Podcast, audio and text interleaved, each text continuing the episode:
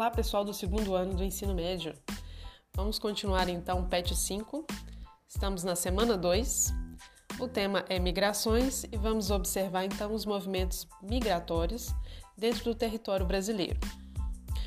Como você já sabe o que é um movimento migratório, agora vamos observar as migrações internas no Brasil.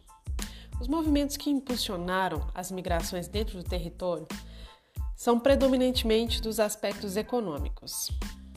No Brasil, a maior concentração de pessoas no século XVI estava no Nordeste. Lembrando que essa região era a mais desenvolvida nesse século, pois foi por onde começou a exploração portuguesa, cultivando a monocultura de cana-de-açúcar. Sintetizando os séculos 17 e 18, houve uma imensa procura por metais preciosos, que consequentemente direcionou grandes fluxos migratórios para os estados de Goiás, Mato Grosso, mas principalmente Minas Gerais, por causa da mineração. Em sequência a esse período, veio a exploração de café nas cidades do interior de São Paulo, que atraiu milhares de imigrantes, em especial mineiros e nordestinos.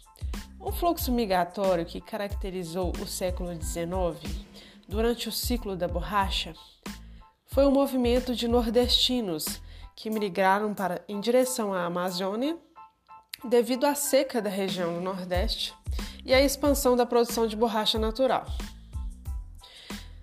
No século XX, as mudanças no capitalismo e na economia global favoreceram a instalação de indústrias no Brasil, centralizadas na região Sudeste, o que provocou o deslocamento de milhares de brasileiros de todas as regiões para o Sudeste, principalmente para São Paulo, pois era um estado que já estava mais desenvolvido em consequência da cafeicultura e com a instalação de algumas outras indústrias, processo que foi intensificado a partir da década de 1930. Iniciando então a década de 1950, o Brasil vivenciou um intenso fluxo migratório da região Nordeste para o Sudeste, devido ao avanço da industrialização que, atraindo mão de obra, caracterizou o êxodo rural brasileiro, onde grande parte da população que morava no campo se mudou para as cidades em busca de melhores condições de vida. Essas condições se destacam então acesso à saúde, à educação de qualidade e outros benefícios que o meio urbano pode oferecer para a população. Iniciou-se assim então a grande concentração da população brasileira nos grandes centros urbanos. Vale lembrar que nesse período também havia no Brasil então o governo JK, onde criou-se também o Polo Industrial da Zona Franca de Manaus, havendo assim então uma grande expansão da indústria no Brasil.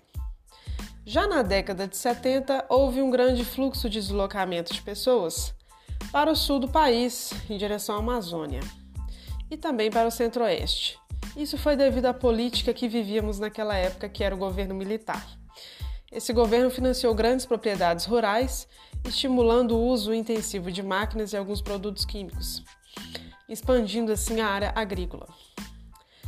Devido à modernização de lá para cá, agora observamos que as infraestruturas brasileiras, principalmente na área de transporte, comunicação e fontes de energia, foi possível diminuir a necessidade de concentração de pessoas nos centros urbanos. O que observamos dos últimos anos para cá é a queda do crescimento da população das grandes metrópoles para cidades médias e pequenas que estão aos arredores das metrópoles, caracterizando assim um movimento de desconcentração populacional. Espero que você confira o material auxiliar do PET para a resolução dos exercícios. Sucesso na resolução. Tchau, tchau e até o próximo resumo. Dúvidas, como sempre, são bem-vindas para encaminhadas por e-mail. Até o próximo resumo e tchau, tchau.